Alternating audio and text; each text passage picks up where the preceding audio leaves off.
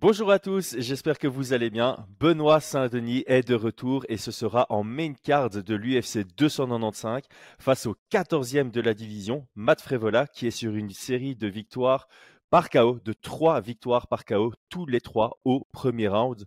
En ancien militaire face à un autre ancien militaire, deux combattants à l'intensité qui fait péter le plafond, un combat avec de gros enjeux sur une énorme carte, ça ne peut faire que des étincelles.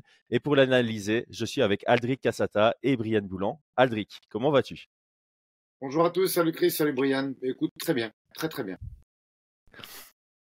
Brian, de ton côté, tout va bien? Ouais, idem, idem, tout va bien. Bonjour à tout le monde.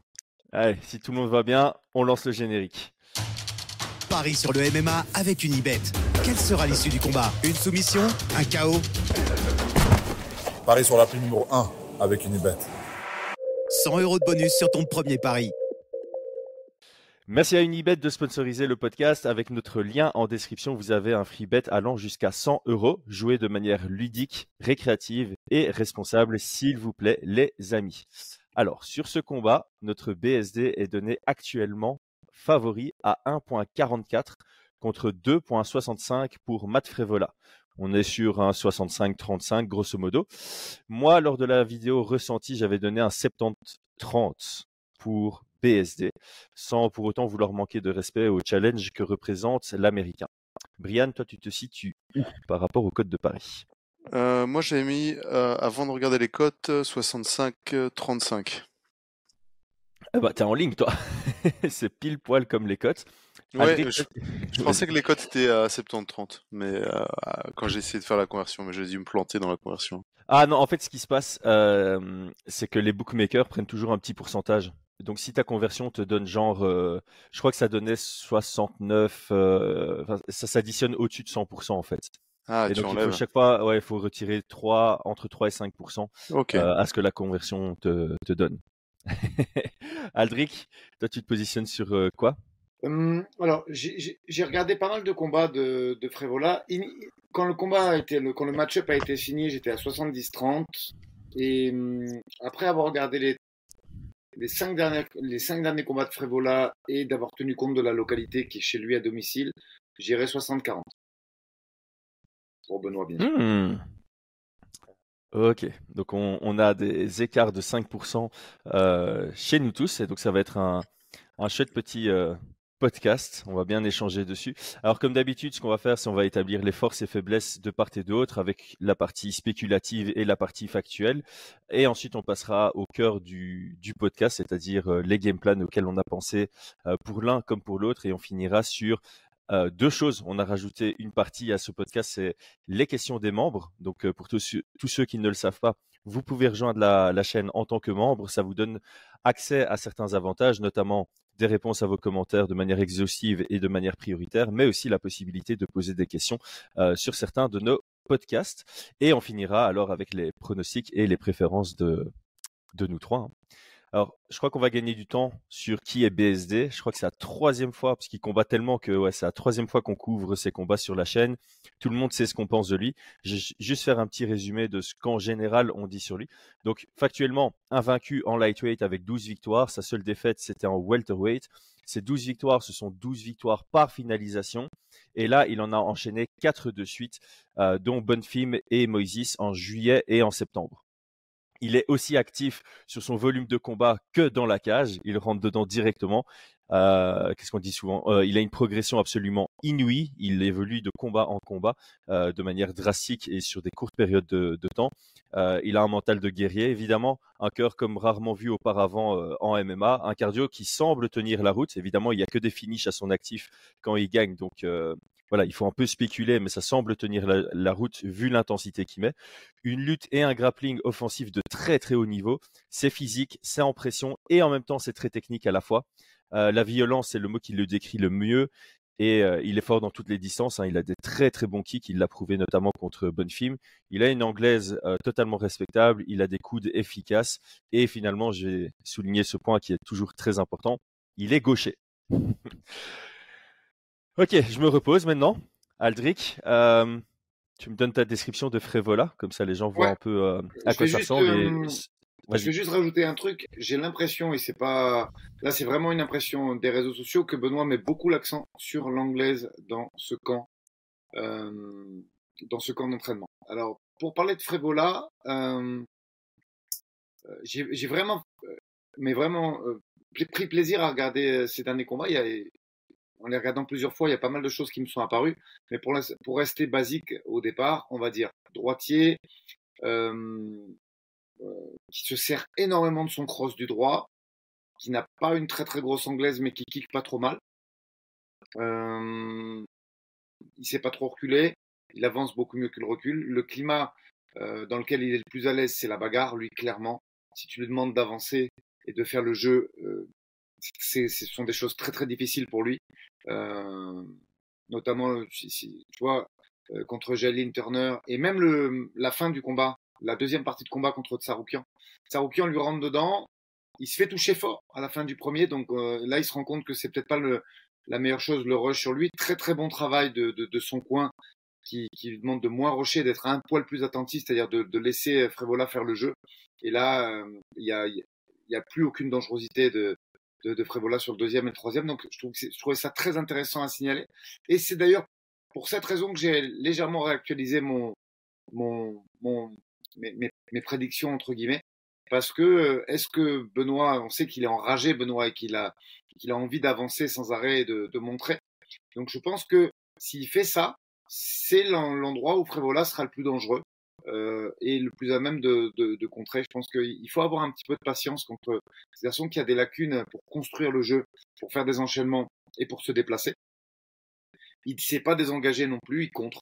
C'est tout ce qu'il fait est conditionné à des contres. Son cross du droit en attaque et son takedown qui est pas mauvais du tout. Pareil contre Tsaroukian, nous a montré une, une défense euh, euh, de lutte intéressante, une lutte en chaîne intéressante. Il, il scramble pas trop mal euh, sur de la lutte libre. Par contre, tout ce qui est contre la cage, pareil, de grosses lacunes. Euh, over-under, two on one, c'est compliqué scrambler contre la cage, c'est pas sa, c'est pas sa, sa, sa spécialité entre guillemets. Je trouve que c'est vraiment un combattant quand tu regardes qui est, qui est intéressant à regarder parce qu'il a des qualités et il excelle dans des domaines euh, où tu peux lui mettre la, la note de A, euh, telle que la lutte euh, libre, la lutte en chaîne. Et après, d'un point de vue scramble, position défensive, euh, lutte contre la cage, euh, c'est beaucoup plus c'est vraiment loin du niveau des meilleurs UFC. Donc je trouve qu'il y a énormément de contrastes dans ce combattant qui, euh, qui m'ont fait prendre du plaisir à analyser tout ça. Mmh, il y a un, point sur lequel je te, je te, rejoins avant de te donner la, la parole, Brian. C'est clair que quand tu regardes certains de ces combats, tu te poses la question de comment ça se fait qu'il est dans le top 15. Et euh, ça, me fait limite penser à Strickland où tu as, ces éléments de... Euh, de temps en temps, ça a l'air moins propre techniquement, moins, moins qualitatif. Et puis en fait, c'est dans la cage que ses adversaires se rendent compte qu'il y a, il y a un vrai niveau en fait, et euh, qu'il y a plutôt une efficacité qui prime sur euh, la propreté technique ou sur la beauté de ses déplacements. C'est vrai que je rejoins amplement, ces déplacements n'ont pas l'air d'être euh, de ultra haute qualité, n'ont pas l'air d'être super précis, super réfléchis, mais ça fonctionne relativement, relativement bien. Euh, Brian, est-ce que tu, tu complètes? Tu as d'autres points à, à relever sur Frévola? Non, je trouve que la, la, description est vraiment vraiment bien faite. Euh, bah, il y a sa puissance de frappe hein, qui, qui, je pense, faut vraiment le souligner parce que dans ces dans ces trois derniers KO, euh, il a il a mis KO. Alors c'était l'avant-dernier, je, je, pense c'était euh, euh, comment il s'appelle le, le marocain euh, dans, dans, au clinch. Azetar. Az, il, donc c'est Valdez, Azetar et Drew Dober, les trois derniers. Ouais, c'est Azetar qui l'a mis KO au clinch, si je dis pas de bêtises. C'est ça, ça ouais. Hein. ouais. Et euh, avec très très peu d'amplitude, dans, dans, dans, une position où il est en arrière, il lui met un, un, un crochet euh, du droit euh, magnifique, plein plein menton et ça tombe. Euh, pour moi, il tape, il tape vraiment fort contre le Valdez. Il le met quoi Trois trois trois knockdowns? Je crois que c'est un truc comme ça. Enfin, ça c'est vraiment très très puissant et, et je pense que c'est à souligner parce qu'effectivement, effectivement, techniquement, il y a on, peut y voir beaucoup de lacunes, euh, comme vous le dites tous les deux, qui pourraient faire penser à des gars comme Strickland. Et, mais je pense qu'il a effectivement des, arguments pour être où il, en est. Et je pense que cette puissance de frappe, elle est solide. Je pense aussi que son cardio, il est très très solide. Il vient, chez Longo et c'est des gars qui ont des, cardio euh, vraiment vraiment très costauds, euh, une intensité, tu vois, ça s'arrête jamais quoi. Donc euh, non, je pense que la description est bien. Je rajouterais juste ça, ce, cette puissance de frappe euh, qui peut éteindre bah, même Drew Dober quoi. Drew Dober, il s'est déjà fait mettre KO avant lui? Je suis même pas sûr. C'est ouais, c'est une question que je me suis posée tiens pendant que pendant qu'on parlait là. Donc Drew Dober, il a perdu deux fois dans sa carrière par KO. Donc une fois contre Frevola et la deuxième fois, il faut remonter. Oula, la deuxième fois, ouais, non, ça sert même à rien de le dire en fait. Ça remonte à... ses premiers combats. Ouais. Ah, bah, c'est un de ses deux premiers, une de ses deux premières défaites en fait. C'est même pas précisé sur euh, sur Tapologie. En, en, en, tout cas, depuis que Tapologie précise les façons de défaite ou de victoire, mmh. peu importe. Donc c'est avant 2012. Donc ouais, il s'était plus fait éteindre depuis euh, depuis au moins 2012. Donc euh, ouais, ça, ça en dit long. Et pourtant, il avait il avait affronté des cogneurs, hein, Dober. Ouais, c'est ça. Hein, donc ouais, c'est ça. Donc donc voilà, je pense que c'est vraiment la raison moi, pour laquelle j'ai réactualisé mon, mon prono. Hein, c'est pas pour faire le chieur, c'est que ce mec-là a vraiment une certaine dangerosité et que selon la façon dont tu le prends, il peut être, euh, il peut être ultra chiant comme il peut être. Euh, quand il doit faire le jeu, il est pas beau. Euh, c'est pas beau, c'est pas tôt, c'est. Mais c'est son jeu. Et, tu vois, et là, il va être chez lui. Donc, euh, si on tient compte de tous ces éléments, j'ai, moi, je, je, me suis replié sur un 60-40. Mmh. D'ailleurs, d'ailleurs, les cotes, elles ont été, euh, elles ont évolué entre le moment où elles sont sorties et aujourd'hui?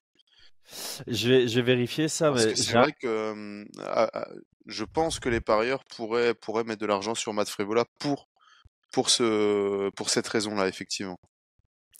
Euh, je, je, vais chercher ça, je, je, le dirai un tout petit peu plus dans le podcast, histoire que ça fasse pas bizarre euh, qu'il y ait un, un, un blanc. Euh, juste pour finaliser, parce que Matt Frévola, on l'a bien décrit sur le mm. profil sportif.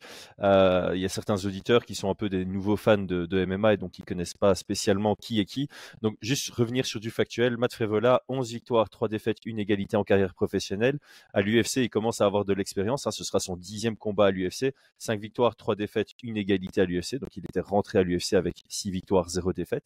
Là, comme je l'avais dit en début de podcast, 3 victoires de suite par KO dans la première reprise, dont Drew Dober au dernier combat. Et il a aussi une victoire notable contre Jalen Turner, qui est encore dans le top 15 aujourd'hui. C'était une victoire à la décision. Et donc, ça aussi, c'est intéressant. C'est, euh, il est capable de gagner ses combats un peu de toutes les manières possibles et imaginables. Il a 4 victoires par KO, 3 victoires par soumission et quatre victoires à la décision. C'est le genre de palmarès qu'on aime bien voir puisque ça, ça prouve un, un côté à la fois complet et un côté à la fois euh, bah, j'ai des compétences en tant qu'opportuniste, mais aussi j'ai des compétences de prendre mes rounds et remporter euh, une décision. Et puis contre Jaline, que... il, a, il, a, montré ouais, vraiment qu'il ramassait. Hein. Il, il, a pris cher et coup de genou dans la tête, euh, beaucoup, beaucoup de frappes au corps. Il a vraiment, vraiment ramassé malgré le fait que c'était le premier combat de Jalen Turner à l'UFC à 23 ans. Mais ouais. euh, il a montré, il a montré une solidité défensive, ouais, pas une responsabilité, mais une solidité défensive impressionnante. Il a vraiment ramassé. C'est militaire contre militaire, hein. donc c'est deux mmh. gars qui vont euh, qui vont être capables d'encaisser et de rester sur la durée. Si, si en, en, gros, si tu les éteins pas, euh, ils tiennent jusqu'au bout. On a vu mmh. la défaite de BSD, je sais pas comment il est tenu, il a tenu les 15 minutes. Et euh, Frévola, on l'a déjà vu dans le mal. C'est juste qu'on l'a déjà vu euh, se faire éteindre, notamment par euh, Terence McKinney euh, dans, dans un combat ultra rapide. gauche droite. Ouais, c'est ça. Mais ça, on va en parler. Ça, on va, on va, on va en parler. Euh, on va rentrer dans la partie euh, des game plans. Et ici, je vais. Euh... Juste, juste, parce que tu en parles là sur sa défaite, c'est, c'est quand même quelque chose à préciser. Hein. Il a deux défaites par KO dans la quasi première minute à l'UFC. Et pas très mmh. récentes. C'est ça. Hein. Ça peut avoir son importance quand même. Et qui sont, qui sont, qui sont pas très récentes en termes de temporalité. Ouais, c'est 17 secondes et une minute, pile poil. Voilà, c'est, ça. Et, euh, et je pense que c'est un point qui, qui peut nous intéresser euh, réellement dans, dans, dans, ce combat-là. Cette première mmh. minute, cette, ces deux premières minutes, on a, on a aussi un Matt Frévola qui est un combattant très généreux, exactement comme, euh, comme BSD, très généreux, qui défensivement, la responsabilité défensive, bah, soit ça passe, d'où les victoires par KO, soit ça casse, d'où les défaites par KO. Et ça, je, je, pense que c'est un point sur lequel il faudra qu'on discute aussi. Hein. Oui, ben moi je l'avais noté dans ma partie euh, game plan justement. Alors je, je fais juste une, une, mmh. parenthèse pour revenir un peu dans le passé par rapport à notre podcast. L'argent est rentré sur BSD. Donc BSD est, était moins favori. Euh, ça a ouvert plutôt vers le 60-40 et euh, l'argent est rentré sur lui. D'ailleurs, il me semblait que je m'étais fait la réflexion quand j'avais vu l'ouverture des codes, je m'étais dit que ça vaut la peine de mettre sur BSD. Euh, donc en gros, quand les cotes ont ouvert, euh, on était du côté de Aldric, on était plus sur un 60-40. Avec l'argent qui rentre, on se déplace vers Brian et on risque de finir chez moi parce que l'influence qu'on a, ça va mettre à l'aise les gens pour rentrer sur BSD et ça va encore s'écarter. on n'a pas encore ce niveau d'influence. Passons, euh, passons à la partie game plan. On va partir sur, euh, on va commencer sur la partie euh, de nos recommandations pour le français, donc pour Benoît Saint-Denis. Et ici, j'aime bien ce que tu as dit, Aldric, parce que hier soir, j'hésitais. Je me dis, je me suis fait la réflexion. Je me dis, Matt Frévola qui prend le lead, il n'est pas très compétent là-dedans.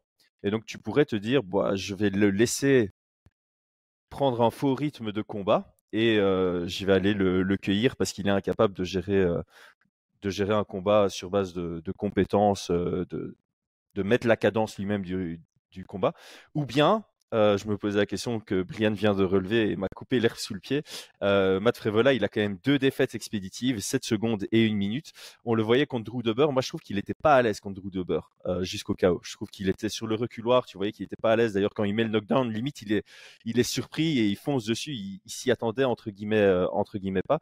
Et je pense, je trouve que il peut vraiment subir la direction d'un combat face à quelqu'un d'entreprenant.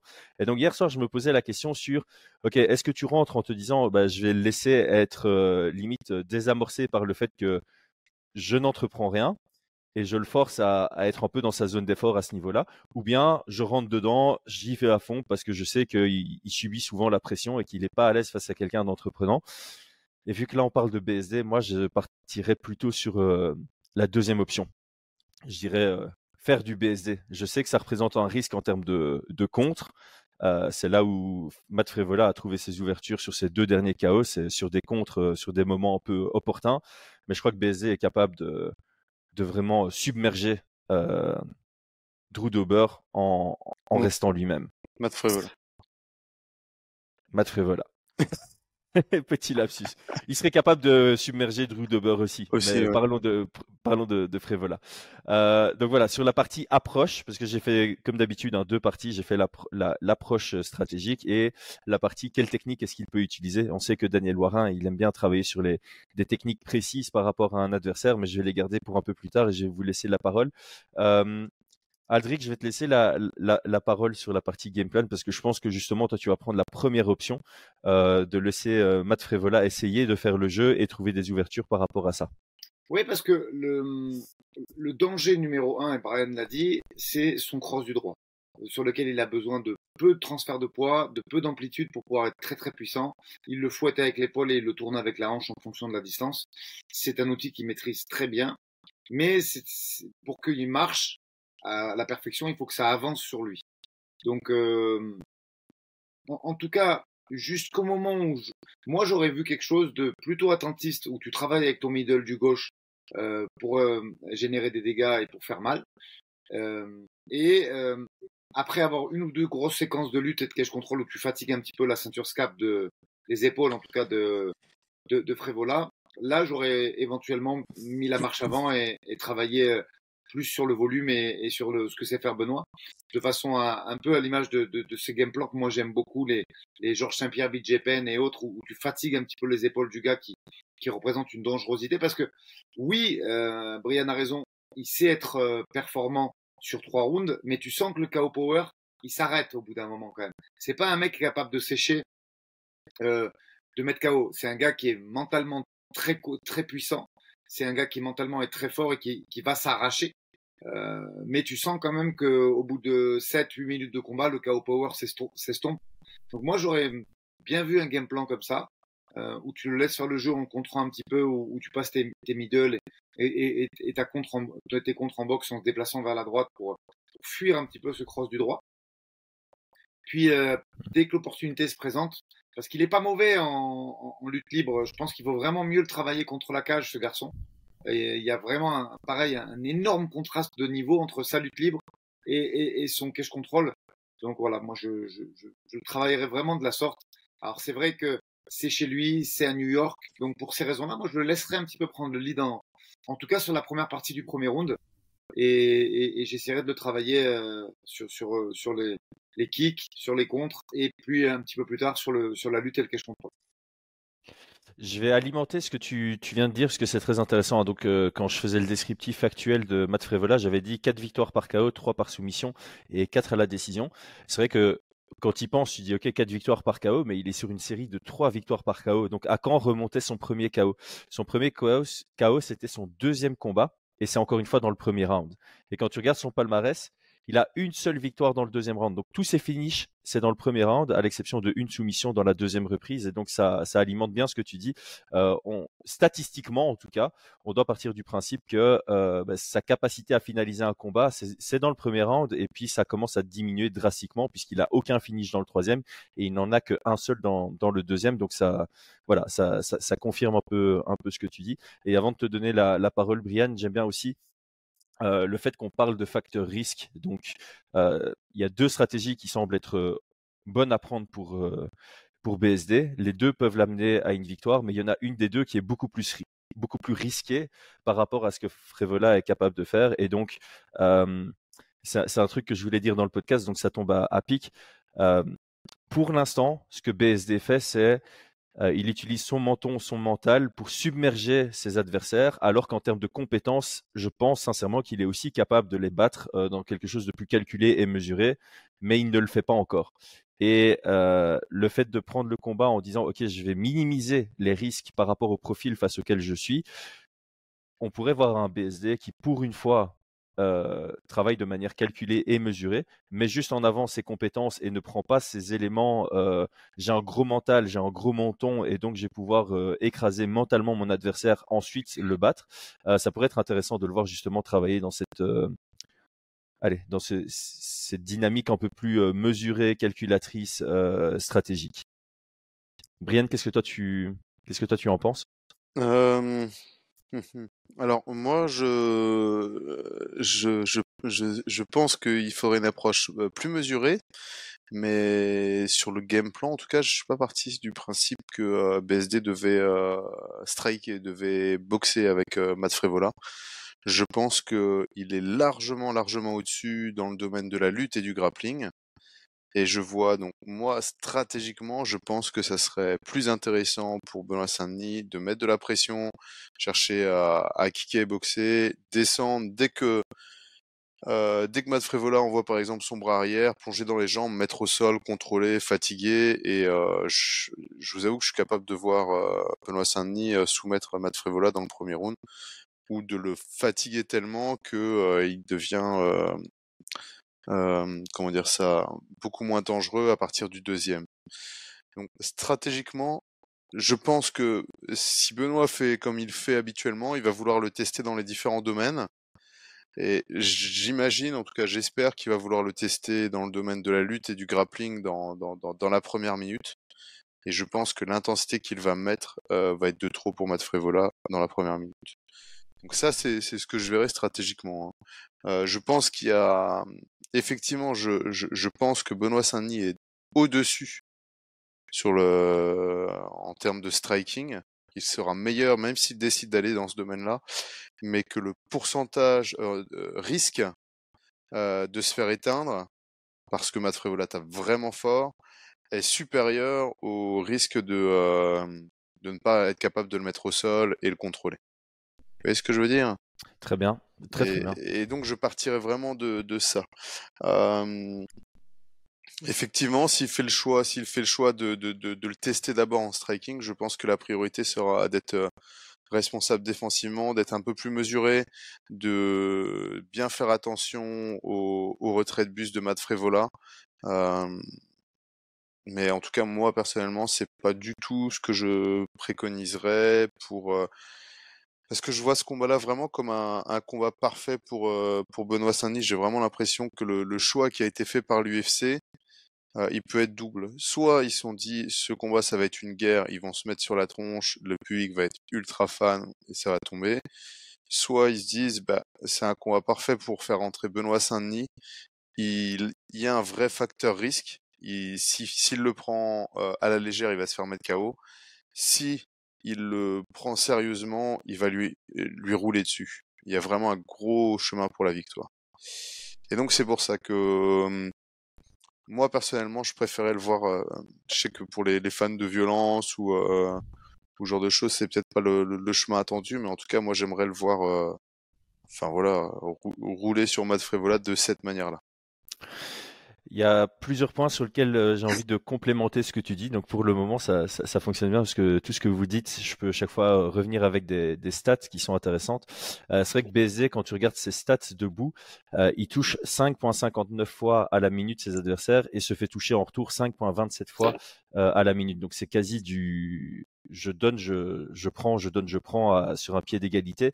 on en avait déjà parlé. Hein, son style actuel très agressif fait que il va se faire toucher. Tu sais pas, euh, tu sais pas avoir le style de Saint-Denis, euh, agressivité, avancée, pression, aller à l'échange sans te faire toucher.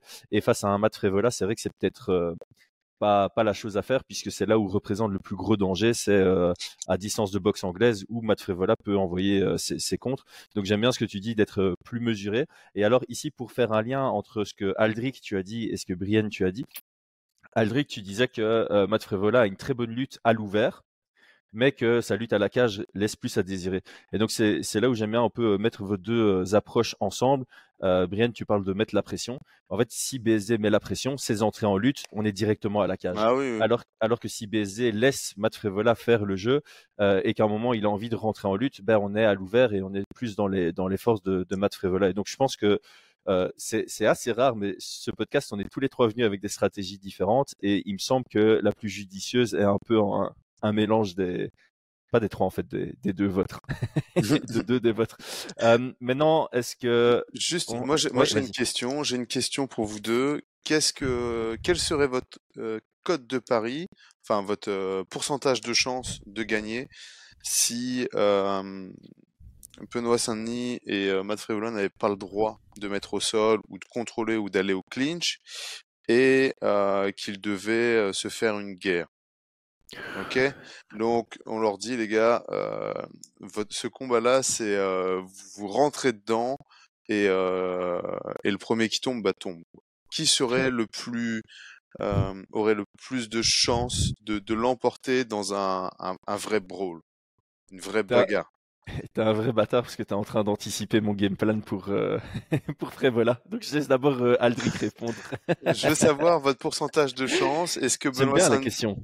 Euh, qui tomberait le premier, qui, euh, qui l'emporterait dans, dans, dans, avec la règle euh, brawl, quoi, bagarre. Eh, Vas-y, Aldric. Non, mais c'est intéressant comme question. Je pense qu'au niveau du gabarit, ils sont pas très loin. Euh, Benoît arrive sur les gros lightweight là dans, dans, dans, dans le top 15. Euh, et sur la boxe pure, les qualités, je verrai Benoît. Euh, maintenant, je pense que Frévola a le lead sur, le, sur la puissance. Donc tout ça nous emmène à un 55 euh, 45 euh, voire même un 50-50 euh, en ce qui me concerne. Mais s'il y a un petit plus, je le donne quand même à Benoît, compte tenu du fait qu'il est gaucher quand même, c'est important. Euh, c'est mhm. important, ça gêne, ça déstabilise. Mais, mais c'est vrai que si tu enlèves le clinch et si tu enlèves les kicks que tu laisses sur de la, de, du brawl et, et, et, de la bagarre à coups de poing, c'est serré parce que c'est vraiment son jeu. Ah, t'avais euh, dit qu'on enlevait les kicks aussi, euh, Brian Ou les kicks sont autorisés? Euh, Mi-distance, donc euh, genoux, dans, la, dans la poche, quoi. Ouais. Mais vraiment dans la ah, poche, quoi. Comme, comme on peut le voir de temps en temps et dans, dans, dans, les zones où on a, on a peur, souvent pour, mmh. Pour Benoît, et où on a vu aussi bah, Matt Frévola soit mettre KO, soit se faire éteindre, hein, vraiment dans la poche. Donc, euh, mmh. du, même du dirty boxing, hein, j'attrape, euh, je mets une patate, ce genre de choses. Ouais, parce qu'en en fait, si on laisse les, si on laisse les kicks, j'étais sur un 55-45 pour BSD, mais si on les enlève, euh, ouais, on se rapproche euh, d'un 50 soit d'un 50, ouais, soit un 50-50, soit même euh, un, un, côté euh, peut-être inversé, 45-55. Ouais. Donc on est d'accord que en tout cas, stratégiquement, si on sur, met sur le premier round, deux, ouais. Sur le premier round, pour moi, euh, si on met ces Frévola, deux gars-là euh, à, ouais, à, à, à se battre euh, vraiment genre euh, comme si soirée comptoir, etc. On est sur un, un flip coin, sur euh, sur un, une chance sur deux. On lance pile ou face et, et ça tombe. Et Ouais. ouais. Mais euh, donc moi je c'est en, intéressant ce que tu as dit, euh, Brian, parce que moi, jusqu'à euh, réinterprétation du combat de Jailin, où il y a une grosse, grosse. J'ai trouvé qu'il avait une très belle guillotine, notamment euh, tête à gauche, et le combat de Saroukian. J'aurais vu le game plan aussi comme ça. Après, euh, je me suis mesuré un petit peu en laissant passer euh, euh, les, les- en, en boxant un petit peu, en essayant de fatiguer un peu les épaules, parce que je trouve pas mal. euh, À un moment, Saroukian, sur, sur le combat, si tu le regardes, il lutte de loin, comme ici, comme il fait avec tout le monde, comme fait un peu Kamzat, tu vois. Euh, à la, de toute façon, j'ai une très grosse lutte, je prépare pas mes entrées, je shoot, et il se fait contrer hein, quand même euh, sur euh, une demi souplesse à la volée et sur euh, sur un sprawl. Donc, je, je trouve vraiment que la lutte libre de, de, de Frévola est pas mal, euh, puisque tu vois après que Saroukian il grind plus qu'il lutte. Euh, il, il, il gagne du respect euh, dans ce combat. Chose que n'a pas fait Ousmane, par exemple. Tu vois, euh, Kamzat, il, il shoot n'importe comment en se disant de toute façon j'ai une grosse lutte, je vais me rattraper. Et, euh, et, et, et- et tu vois que Saroukian le fait au départ et il se fait contrer. Donc je pense que le niveau de lutte Mm, mm, libre mm. est, est pas mal quand même euh, de, de, de. En, en lutte libre, donc euh, un ce qu'on appelle à l'ouvert, mais c'est vrai que Ouais. comme, comme tu l'as remarqué, dès que c'est à la cage, C'est pas bon, euh, ça devient pas beaucoup plus compliqué. disons-le clairement. Et donc bon. sur cette question-là, ça serait un peu la même. Donc si si vous deviez euh, autoriser Benoît Saint-Denis uniquement lutte à la cage, genre on fait sparring lutte à la cage contre Matt Frévola, euh, Benoît tu tu commences euh, face face au, face à la cage et Matt tu te mets contre. À votre avis, euh, vous voyez qui se faire euh, ronger? 80-20, Ouais, Est-ce qu'on est sur un 50-50 ou est-ce qu'on voit largement euh, 75-25, ouais. On est d'accord. On est d'accord. ouais. Ouais, on Non, est non, je suis d'accord. d'accord. Il y a, de grosses ça- lacunes à ce niveau-là. C'est même, même très bizarre compte tenu de l'équipe. Parce que Longo, quand même, c'est c'est l'équipe d'Aljo. C'est c'est- c'est- c'est une équipe où il y a du savoir-faire quand même sur ce genre de, de, de travail. Et, et effectivement, je, je le trouve pas bon. Disons-le clairement, Mais pas bon. en lutte en lutte à la cage chez chez Long, euh, Ray Longo, je trouve qu'ils sont pas forcément euh, très Ouais, moi- moi, j'aime très bien calés ce que- Non, dessus, parce que hein. c'est Moi, c'est j'aime vrai bien que ce tu, que tu fait regardes Merab Wade. et, et, Merab et, et Aljo, j'aime bien. Moi. Ouais, pas- mais ils c'est travaillent pas- C'est pas leur. ils travaillent à l'ouvert c'est surtout hein. mais c'est Ils travaillent à l'ouvert en lutte hein. Ouais, parce que regarde Wademan et euh, Yaquinta aussi. C'est plus des mecs qui bossent à l'ouvert hein, sur la lutte. En lutte. C'est Ouais. plutôt euh, euh, la TT euh, et Titi qui bosse beaucoup la défense et pour moi la meilleure la meilleure team pour la lutte à la cage c'est Eke quoi. Euh, étonnamment. Eke qui a, qui, a, qui a un système de lutte à la cage qui était assez incroyable. Ouais, Mais, à euh, Denver, c'est, à Denver, c'est pas mauvais aussi. T'as les, t'as les mecs de Urija qui sont, qui sont quand même assez complets aussi. Euh, je, je trouve que après, ça demande du temps et, et, et de la spécificité en fait. Et, et tu te rends compte dans, dans pas mal d'académies qu'il y a pas mal d'anciens lutteurs, moi je trouve, euh, euh, qui sont un- dans, qui ont le lead de, de ces trucs-là. Et, et ils Mm. font, euh, et surtout les Américains, ils sont très orientés lutte libre et scramble et pas assez que Ah je oui. Moi, c'est un avis À perso. hein. 100%. hein. Mais d'ailleurs, tu le vois dans la, dans la configuration des salles américaines. euh, souvent, bah, le- les, murs, il n'y a pas réellement de zone de, de mur d'entraînement en soi. Euh, ce qui est, ce qui est pas le cas, par exemple, en Angleterre. Moi, je trouve qu'en Angleterre, le, travail à la lutte, à la cage, est vraiment euh, fait, quoi. Très, très bon. Dans, euh, aux États-Unis, je suis allé dans, bah, tu vois, Team Alpha Male, il y a, il y avait pas de mur pour s'entraîner. Il y a aucun moment où tu fais la lutte à la cage. C'est, c'est impressionnant. Et il y a deux, deux, trois entraînements de lutte libre, par contre. Ouais. Mm. Juste- Alors, je, je, je, je Ouais. reprends le fil de- du Mm. podcast. En tout cas, Brian, j'ai j'ai bien aimé euh, ce, ce binôme de questions parce que ça, ça rejoint typiquement cet esprit un peu Georges Saint-Pierre. Tu vois, c'est Oui. Comment est-ce que je fais pour trouver l'endroit où la différence de niveau est le plus à mon avantage? Et en fait, si tu isoles des parties du MMA en disant, OK, si maintenant on change les règles du combat et qu'on fait que de, la boxe pied-point en mode guerre, Mm. est-ce que euh, les cotes se rapprochent ou est-ce qu'elles s'écartent à mon avantage Mmh, mmh, et, euh, et comme ça, effectivement, ça illustre bien que euh, aller à la guerre en, en mode boxe anglaise, c'est pas la solution, surtout si tu as un chemin vers euh, lutter à la mettre la pression et lutter à la cage dès que dès qu'il y en a l'opportunité. Mmh. Alors moi, j'avais juste noté trois techniques, puisque comme on sait, Daniel Warin, il aime bien venir avec euh, des stratégies techniques par rapport au, au profil des adversaires. Euh, je sais pas si vous avez remarqué, mais à chaque fois que Matt Frevola euh, affronte un gaucher, il aime bien envoyer son middle, mais qualitativement, sa jambe, elle traîne après. Donc, il envoie son middle et il oublie qu'il faut rétracter la jambe après. Et donc, je pense que là-dessus, il y a, y a de quoi bloquer, contrer. Euh, tu peux faire comme euh, Drew Dober l'a fait deux fois, tu bloques, puis tu envoies un low kick sur la jambe qui se, qui se redépose, et ça fait généralement mal parce qu'on n'a pas l'habitude de recevoir des kicks sur la jambe arrière. Euh, elle est moins bien conditionnée, donc ça peut, euh, sur, sur du long terme, ça peut bien fonctionner. Étant donné qu'il la repose, bah, à un moment, tu as la position T, donc tu peux simplement bloquer lutter directement derrière pour euh, l'amener à la cage. Et finalement, il y a un truc, c'est j'ai l'impression que son corps est fragile à, à Frévola. Il y a un crochet arrière qui passe pour Drew Dober et j'ai l'impression que ça le touche bien. Et il a cette tendance à désengager, faire des retraits de buste aussi sur les high kicks par exemple. Donc moi je ferais l'inverse, tu vois. En général, on fait middle, middle, middle pour ouvrir le high kick. Ici, je commencerais bien avec des high kicks pour provoquer un peu ce recul du buste et puis aller chercher le middle qui vient toucher quand il y a une extension du buste euh, et aller chercher le, le foie là-dessus. Euh, et puis finalement, contre euh, Matt Frevola, tu es obligé de travailler ton 1-2 ton jab cross. Il est passé pour McKinney, ça, a fini.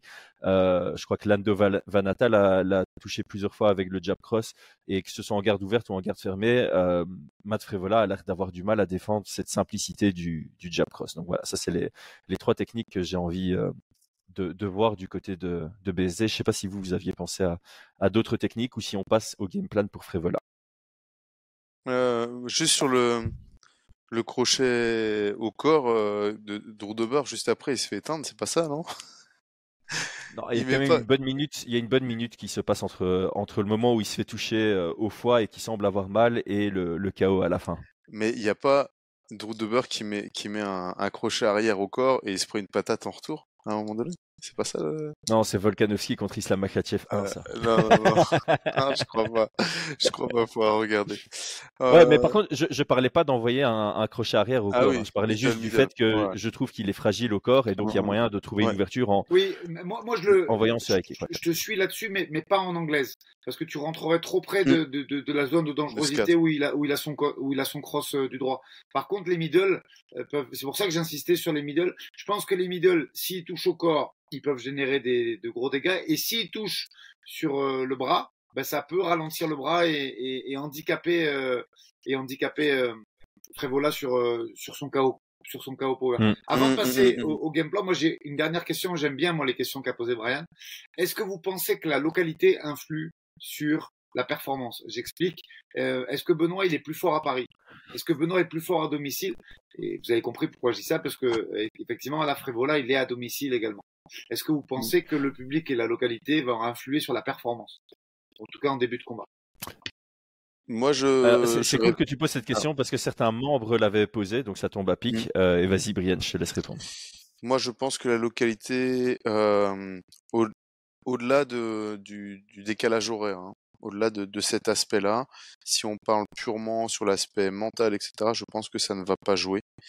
Euh, au contraire, je pense que Benoît Saint-Denis, je, le... Non, je trouve que ça change pas. Peu importe qu'il soit à domicile, pas à domicile, ça, ça l'influence peu. Et concernant Matt Frévola, je ne pense pas que ce soit une personnalité publique qui va avoir un, tu vois ce que je veux dire, qui, qui est très connu, reconnu à New York avec beaucoup, beaucoup de fans qui vont se déplacer. Et donc, de la même manière, je, je ne pense pas que ça va influencer sur sa performance, que ce soit en positif ou en négatif. Je pense pas qu'il ait la pression parce qu'il va y avoir plein de monde euh, à, venir le voir et, inversement. Donc, euh, moi, personnellement, je, je, ne crois pas.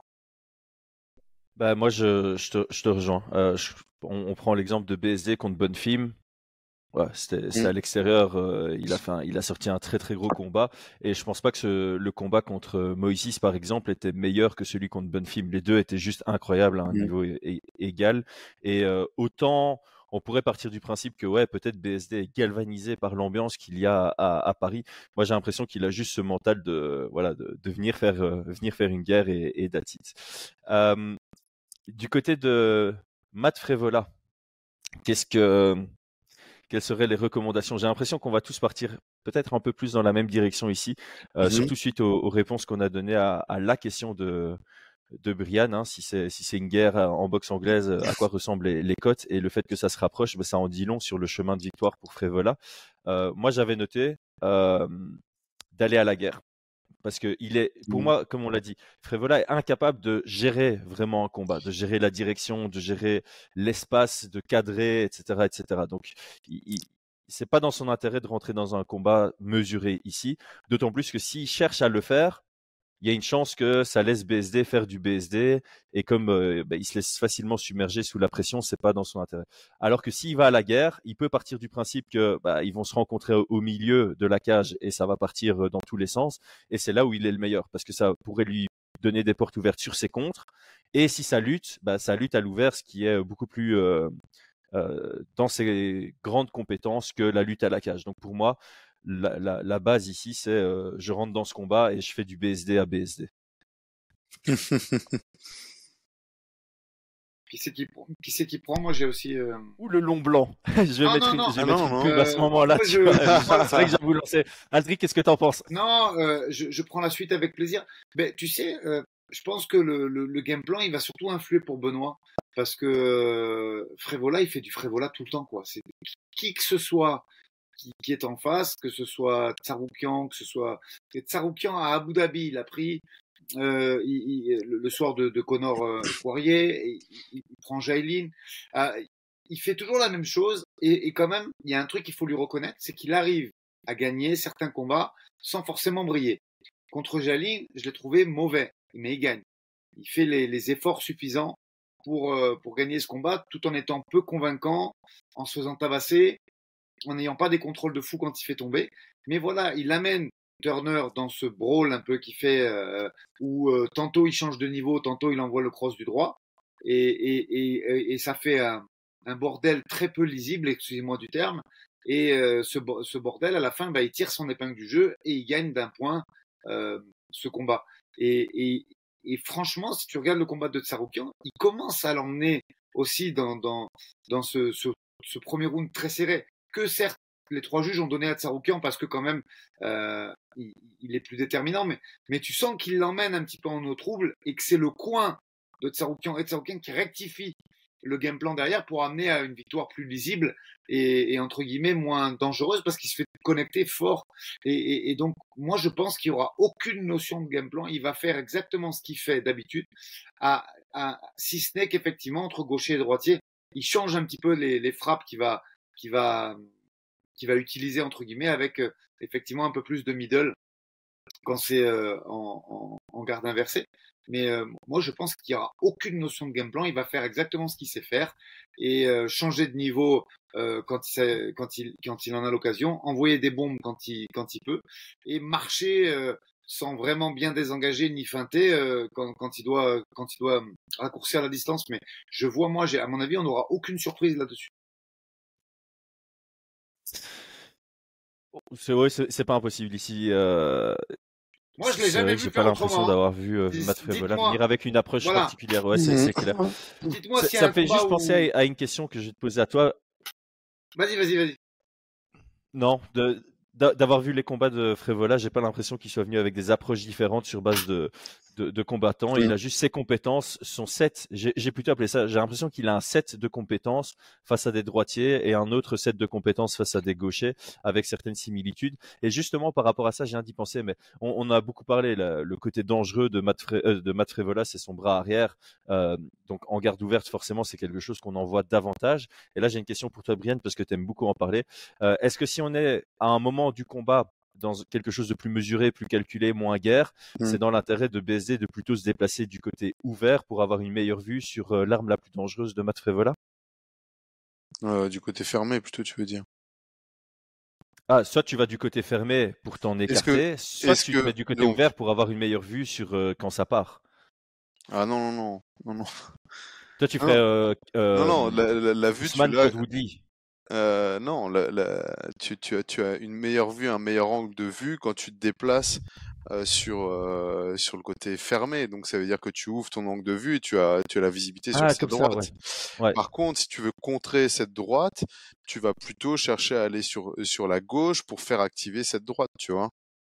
C'est plutôt ça en fait qui est, qui est- qui est recherché. Mais en garde ouverte, euh, non, non, non. Pour moi, c'est euh, Donc tu te vois. déplacerais sur le côté euh, avant de Matt Frevola, quoi. Ah oui, oui, oui. Ah, bah- ah oui, 100%, 100%. Je, je, je pense que ça serait une mauvaise idée d'aller. euh, voilà. Euh, pour en revenir sur le, le game plan, parce que là, on est en train de euh, réfléchir si Matt Frevola va arriver avec un game plan. Je pense qu'on est tous d'accord que vu les cotes, euh, c'est pas forcément quelque chose qui devrait arriver. Euh, mais là, on était bien sur euh, quel game plan on préconiserait à Matt Frevola, on est d'accord? Si Ouais, c'est ça la question. Ouais. Donc, euh, ben, pour répondre à ça, moi je, moi, je vais vous dire ce que j'ai, euh, ce que je pense que Matt Frevola, en tout cas, si pour battre BSD, ce qu'il devrait faire. Il va peut-être pas le faire, je pense pas. Mais je pense qu'en priorité, il va y avoir la question de la pression. Donc pour moi, Matt Frevola, c'est là où il a été entre guillemets le meilleur, même s'il a contré avec sa droite quand il était sur le pied arrière. Il est beaucoup plus, je trouve vraiment bien quand il, quand il met sous pression. Ça lui permettra d'éviter de, de, de, de se faire mettre contre la cage là où il est le moins bon. Je pense que dans son anglaise, il doit rajouter ce qu'on appelle les, les roll under et les crouch. C'est donc cette capacité à changer de niveau. Donc, comme tu le disais, de rester en distance de boxe anglaise, comme s'il voulait aller à la guerre, tu vois. Donc, euh, j'aime beaucoup ce que tu disais, la crise vraiment euh, anglaise, aller à la guerre, mais avec une forme de responsabilité défensive qui se retrouvera dans les changements de niveau, que ce soit passer en dessous avec le le roll under ou euh, comment on appelle ça. euh, il y a un enfin peu importe, ou le crouch, juste de changer de niveau, ce qui lui permettra de passer les, sur les lâches crochets par exemple, d'être capable de mieux voir s'il y a de la défense qui arrive, euh, de la défense, de, des takedowns qui arrivent, et pourquoi pas aussi shooter. Euh, dans, dans, dans le combat qu'il avait fait au Dana, Dana White Contenders, il a des très bons blasts, donc des double legs qu'il prend et qui jette. Je pense pas qu'ils doivent les utiliser tant, tant que ça pour, euh, pour, pour boxer, mais je, je le verrais bien pouvoir descendre, faire ses changements de niveau pour boxer. Si les hanches sont ouvertes, jeter au sol, chercher les frappes, euh, le grand handpoint. Moi, c'est ce que je vois. Euh, c'est là, en tout cas, pour moi, Matt Frevola, c'est lui qui doit faire le plus d'adaptation pour pouvoir emporter ce combat. C'est lui qui est le plus gros challenger aux yeux de tous. Et donc, forcément, s'il veut euh, passer de l'autre côté, soit il va sur euh, euh, l'aspect chance, ok, je vais faire le pari que BSD vient pour se faire, faire la guerre avec moi et on va jeter le coin et 50-50, je gagne. Ou alors je vais imposer à rester dans cette distance-là en évitant les takedowns, en évitant de me retrouver dos à la cage, euh, en augmentant mon pourcentage de chance de, de, le mettre KO et de pas me faire mettre KO en rajoutant cette, euh, ces changements de niveau. Voilà, ça c'est ce que je préconiserais en tout cas pour euh, Matt Frevola. Mais je vous rejoins, je suis pas sûr du tout, du tout, du tout qu'il arrive avec une, une approche stratégique. On l'a Mm. rarement vu euh, dans ses combats précédents. Et, et pourtant, c'est ça la logique. Je, enfin, je pense que si tu, si tu veux percer dans le top 10 euh, d'une aussi belle catégorie de poids que les, que les lightweight, tu dois être un peu stratège à un moment. Tu dois venir avec des adaptations stratégiques par rapport au profil que tu affrontes. Mm. Parce que si tu es tout le temps toi-même et que tu fais ton jeu et tu dis, bah, je suis compétent dans tous les domaines, bah, c'est là où tu vas rester justement entre la position 10 et 15 si tu Mm. es très compétent et très dur au mal. Mais c'est typiquement avec ce genre d'approche que tu ne, ne percera pas, peu importe ce qu'en disent euh, les gens, euh, vous intellectualisez trop le sport, euh, c'est de la bagarre. Non, non, si tous tous les champions intellectualisent ce sport. Euh, moi, il y a un dernier point que j'avais noté pour Matt Frevola, c'est euh, essayer de bien bosser ses, genoux euh, en contre au takedown. On a vu un, un se faire connecter par un coup de genou contre Thiago Moises et aussi contre Niklas Stolz. Euh, de temps en temps, dans la guerre, BSD shoot sur des takedowns à des mauvais timings et à des mauvaises distances, ce qui peut laisser des ouvertures à certains contres. Et donc, euh, comme il s'est déjà fait toucher deux fois avec ça, et il se fait bien toucher, c'est son menton qui le, qui le fait tenir et continuer sa, lutte en chaîne. voilà, tu, tu, dois, tu dois un peu bosser ton, ton timing sur les genoux une fois que tu es acculé à la cage. Je pense que c'est bon, ça c'est aussi un peu un, mode. Voilà, tu, tu, rentres pas dans un combat en mode Derrick Lewis. J'ai une frappe, elle doit passer et il y a une chance sur deux qu'elle passe parce que je suis Derrick Lewis. Ici c'est Matt Frevola, c'est pas une chance sur deux, c'est une chance sur sur 50 peut-être, mais il doit l'avoir travaillé selon selon moi. Est-ce qu'on considère qu'on a fait le tour des game plans et on passe à la question du membre? Je, euh, juste une petite phrase, j'espère pas porter la guine en disant ça, mais attention à la guillotine. Il, est, il sait faire. C'est pas, c'est, pas tous les combattants qui, savent bloquer une guillotine, surtout avec tête, tête, sur la droite et tête à gauche pour l'attaquant. Mais euh, il sait faire. Il sait faire. Et voilà. Et pour preuve, il a une victoire par guillotine. Je cherche s'il n'y en a pas une deuxième. Non, il y en a une par guillotine. Donc, il, sait, faire, et il a déjà gagné par ce biais-là, dans le premier round. Euh, donc ici, j'ai pas pris une question d'un membre, j'ai pris la question qui est revenue le plus souvent de nos membres. Euh, Benoît Saint-Denis a combattu en juillet. Benoît Saint-Denis a combattu en septembre. Ici, il va combattre en novembre. Euh, ça fait trois cuts, ça fait trois weight cuts assez rapprochés. on sait qu'il cut de plus en plus, ou peut-être pas de plus en plus, mais voilà, il commence à être un, un mec qui cut pas mal. C'est un gros lightweight. Et voilà, son dernier combat, c'était quand même une guerre où, autant il a donné, autant il a encaissé. Euh, est-ce qu'on doit avoir certaines craintes par rapport à une performance euh, optimale vis-à-vis de ce point de vue-là uniquement? Est-ce que est-ce qu'il y a une quelconque crainte de se dire, ok, c'est un troisième cut d'affilée, il sort d'une guerre qui était assez récente, euh, est-ce qu'il sera vraiment en forme optimale? Il y a eu beaucoup de membres qui ont posé cette question, donc je vous la pose. Brian, on va une fois commencer par, par toi.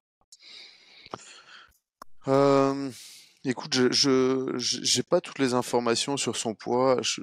Effectivement, c'est un gros lightweight, mais ce qu'il faut avoir en tête quand même, c'est quand tu combats tous les deux mois quasiment, euh, tu n'as pas ce, c'est peut-être deux, trois semaines où tu vas manger euh, comme un porc. tu vois, tu, tu, tu fais attention à ta diète et tu te relances et donc ça te permet de stabiliser ton poids aussi.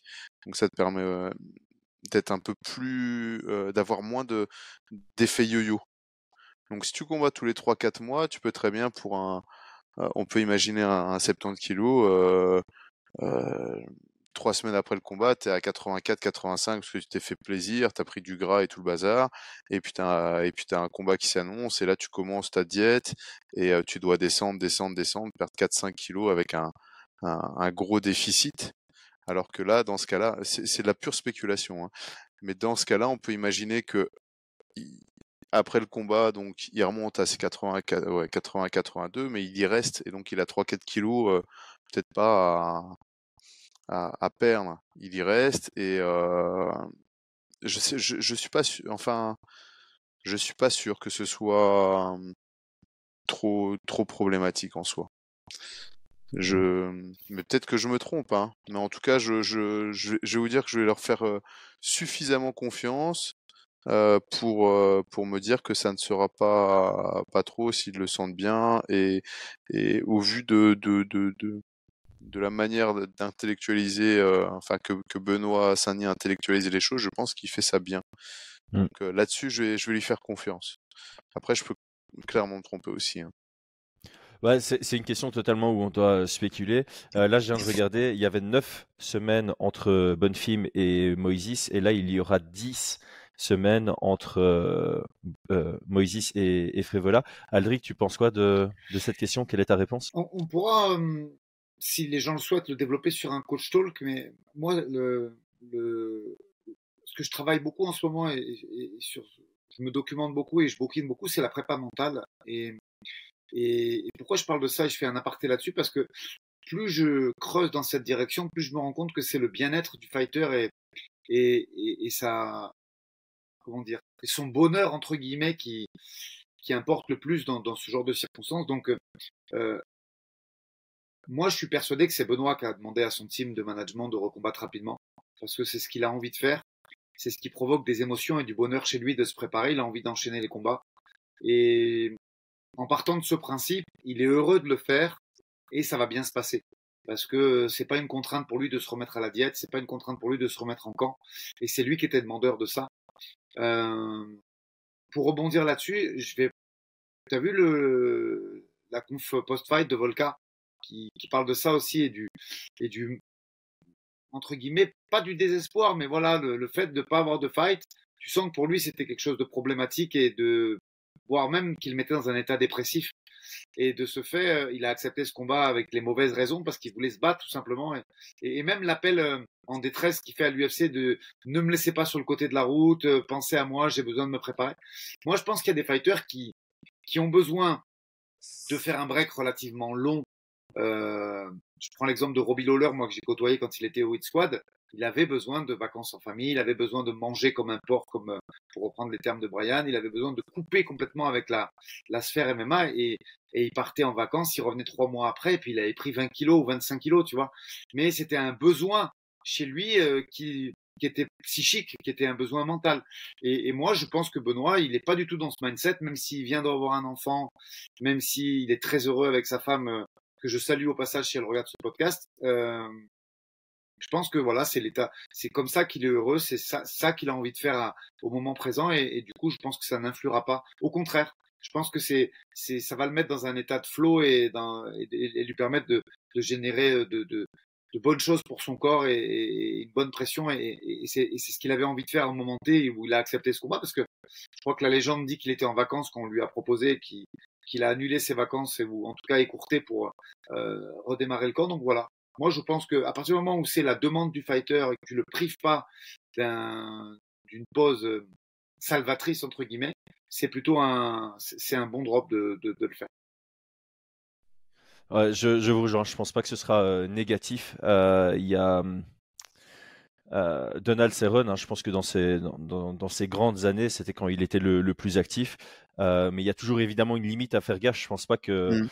voilà, je pense qu'à un moment, euh, si après on nous dit, imaginons il gagne maintenant et puis on nous dit qu'il recombat en janvier, il y a un moment où il y a quand même une limite à ça. Là, ça fait neuf semaines puis dix semaines. Euh, on est au-delà des huit semaines. Moi, c'est vraiment ma limite. Euh, je pense que en huit semaines, c'est un bon training camp. Donc là, il y a à chaque fois une extra semaine et deux extra semaines respectivement. Donc je pense que ça, ça va, mais tu peux pas le faire sept fois d'affilée, par exemple. Je pense qu'à un moment, il va devoir un tout petit peu ralentir. Je dis pas qu'il doit non, prendre non, six mois, mais je dis que peut-être que celui après Frévola, il pourrait se prendre un bon euh, 14, 14-15 semaines entre Frévola et, et le suivant. 14-15 semaines, t'es pas en train d'oublier le gars. Euh, S'il continue à surfer sur sa, sur sa hype, mm. tu peux le mettre en main event dans, dans fight. En, en, cas de victoire, je le verrai bien en main event dans Fight Night après, euh, sur oui, un 5 rounds et, euh, face à un top 10. Rappelons-nous d'un truc quand même qui nous a valu euh, bien des critiques de la part de, de, de Twitter et de X, c'est que euh, il y a eu une plus grande pause avant le combat de Bonfim et il avait comment dire et pendant cette pause il a, il a très nettement progressé. Donc mm -hmm. si après ce combat-là comme moi je l'espère de tout mon cœur que ça va se passer, tu l'as en main event ou en co d'une fight night et il va chercher des mecs euh, euh, euh, du, du, level de Tsaroukian, des choses comme ça. Je pense que là, il faut pas prendre un combat en 8 à 10 semaines. Il faut laisser quelques mois de façon à ce qu'il puisse préparer ce combat et surtout progresser parce que euh, il, il, il, fait ses guerres, il fait ses trucs, il est en train de devenir le, le combattant préféré des Français, mais il reste jeune et il a une marge de progression importante comme on a vu euh, avant bon film hein, puisque moi-même j'étais euh, je disais que c'était un très gros challenge et effectivement il a il a il a il a survolé ce combat parce que il avait effectivement beaucoup progressé dans l'intervalle donc euh, je pense qu'à partir du moment où il va avoir un mec qui se rapproche du top 5 ou même du top 8 parce que pour moi les, les 8 boss de fin, c'est ça qui est très très fort dans cette KT, c'est les 8 derniers. Euh, S'il a la chance d'avoir un top 8 après ça, oui, il faut euh, marquer une pause, rentrer dans son camp, progresser pour pouvoir performer après derrière euh, et, prendre un de ces huit mecs qui sont vraiment badass. C'est un très bon élément parce que clairement, quand tu te prépares pour un profil spécifique, c'est pas le, la même progression que tu as quand tu n'as pas de profil euh, à affronter. Et il faut toujours trouver un peu ce juste milieu entre euh, combien de semaines je prends pour améliorer mon jeu dans sa globalité et puis combien de semaines je passe dans mon training camp à me préparer à un profil euh, précis où tu vas clairement progresser, mais tu vas progresser dans une direction et pas euh, sur ton jeu dans sa globalité. Passons aux pronostics et aux préférences. Euh, par qui est-ce que je commence Allez, euh, Brian, on t'a plus entendu depuis, depuis un petit temps. Euh, ouais, je, je, je regardais sur les, sur les potentielles dates.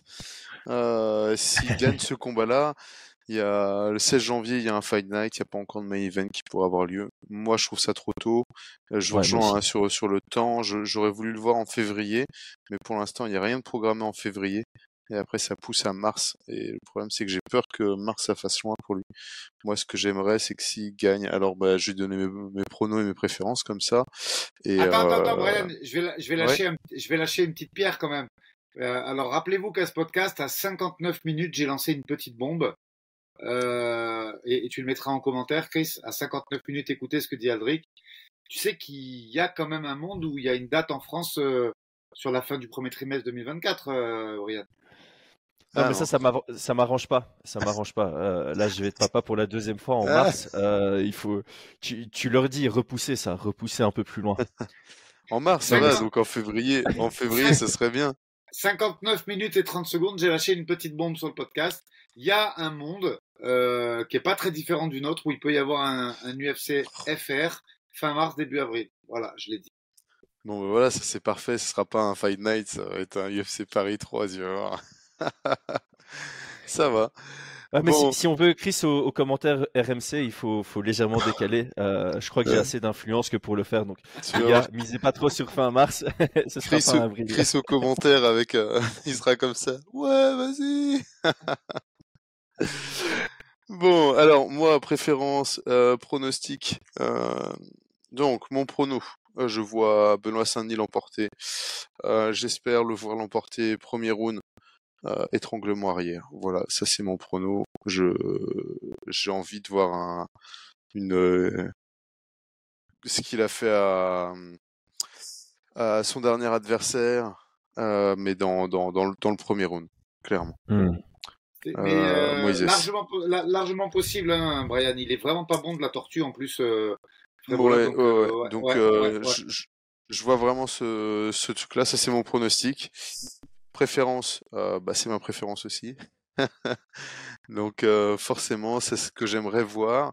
Alors, on pourrait, je pourrais voir un chemin genre, euh, j'ai envie de voir BSD, plus patient, plus ci, plus ça, plus responsable. Non, non, là j'ai envie de prennent parce que moi ce qui me ce qui me frustre un peu sur ce combat-là, enfin sur sur le truc en général, c'est qu'il soit pas encore dans le top 15 et et au vu de ses dernières prestations, je pense que il devrait y être. Il devrait y être et, j'ai envie bah, que là, ça soit le, clou euh, euh, qui vienne enfoncer le truc, euh, que, que, que ce soit pas genre ah c'est bon il l'a battu donc il passe dans le top 15. C'est non non les gars, c'est top 15, début de top 10, c'est là où je devrais être. Arrêtez de, de me sous-estimer. Donc je voudrais vraiment le voir obtenir une victoire de ce type-là.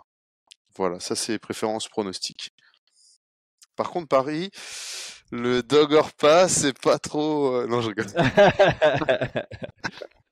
Aldric, prono préférence? Euh, des- à, à ce propos, euh, à propos des classements, euh, je pense qu'on devrait essayer de, de faire un petit peu d'investigation et d'en parler sur un coach talk de comment sont faits les classements UFC, par le biais de quel journaliste et tout ça. Je pense que ça pourrait intéresser euh, les gens qui, qui, qui écoutent nos podcasts. Euh, préférence de très loin qui lui roule dessus, mais qui lui marche dessus. Euh, après, il fait un, il fait euh, au micro, il explique qu'il a fait mieux que Saroukian et il va chercher un, un, un des fameux mecs du top 8. Donc ça, c'est vraiment ce que je lui Ouais. souhaite de tout cœur. Euh, D'accord. après, euh, ouais, moi j'aimerais juste euh, voir un poil plus de, un peu moins d'agressivité malgré tout. Même si j'adore ça et que euh, le, le fan de MMA, en fait, il voudrait qu'il change rien. Moi j'aime beaucoup, c'est hyper excitant quand il combat et, et, et il déchaîne les enfers et c'est, somptueux à regarder. Mais moi, comme j'ai beaucoup de sympathie pour le fighter et que je pense qu'après ça, ça- c'est chaud le top 8, il faut un peu plus de mesures et un peu plus de, de, de feinte et de, et de, et comment dire, de responsabilité générale du combat. Euh, J'aimerais le voir un poil plus responsable, même s'il le finit au premier, tu vois, parce que après, euh, c'est chaud. C'est chaud. Euh, je pense que les huit mecs qu'il y a à la fin, euh, moi, je suis toujours partagé entre la catégorie 61 et la 70 en termes de niveau. Et je pense que les huit derniers, euh, ça se vaut. Ça se vaut et c'est fort. C'est très fort. Moi, je suis, je pareil. hein. Sur les pronos, je, je vois un BSD avant la, la limite, comme à son, à son habitude. J'ai une préférence sur un, une approche pression calculée et un finish avec un, middle kick au foie. Euh, comme ça, on dira que j'ai eu raison euh, en ayant envoyé deux high kicks avant. Comme ça, c'est parfait. euh, non, c'est ma préférence. Je la vois, je la, vois comme plausible et je le vois finaliser aussi assez rapidement parce que, comme on a dit, Matt Frevola est aussi sujet à se faire finaliser assez, vite et donc ça peut être un, combat assez, assez expéditif. Et je vous rejoins. Déjà, je comprends pas pourquoi il n'est pas top 15 à la place de Drew Dober, par exemple. et je pense qu'avec une grosse victoire contre Matt Frevola, on peut facilement le faire rentrer en 11 euh, devant Jalen Turner. Donc euh, voilà, je pense qu'une grosse performance ici. Non seulement il entre dans le top 15, mais il rentre bien dans le top 15. Euh, il sera sur une belle série de 5 victoires d'affilée, que des finishes s'il finalise euh, Matt Frevola, avec euh, Bonfim alors qu'il était underdog, Moises qui est pas n'importe qui, Matt Frevola qui est 14. À un moment, il faudra le respecter dans le top 15 et le faire rentrer clairement à cette 11e position, peut-être même 10e à la place de Raphaël de San Jos qui est entre lightweight et welterweight. Donc, voilà, je pense qu'il mériterait ça et ça lui permettrait justement d'avoir ce call-out sur quelqu'un du top 8 en, en, en, main event dans Fight Night ou ou de nouveau sur une euh, ah, sur une carte principale d'un pay-per-view. Mais là, j'ai vraiment, j'ai vraiment envie de le voir sur un 5 rounds, sur un main event euh, pour continuer. Euh, je pense qu'il devient une, une superstar, c'est, indéniable et on, ne peut que lui souhaiter de, de continuer sur cette, sur cette voie-là. Ok, on a fini après longtemps. Merci à tous d'avoir suivi. Euh, merci Aldric, merci euh, Brian pour euh, cette magnifique préparation de ce podcast. je crois que ça a été très instructif pour tout le monde. On se rejoint très bientôt et bonne journée à tous. À très vite. Ciao.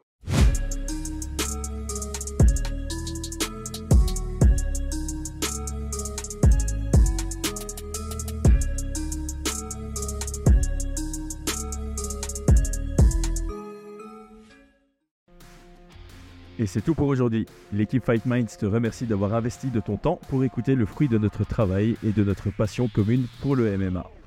Nous t'invitons à t'abonner à notre podcast et à nous mettre un petit 5 étoiles si notre travail te plaît, ça nous donnera toujours de la force. Et si tu veux donner un petit coup de pouce à notre projet, parle de nous autour de toi, ça contribuera à notre développement. Nous sommes également sur Twitter et YouTube, viens nous y retrouver pour échanger. A très vite pour plus de contenu sur l'art de la bagarre.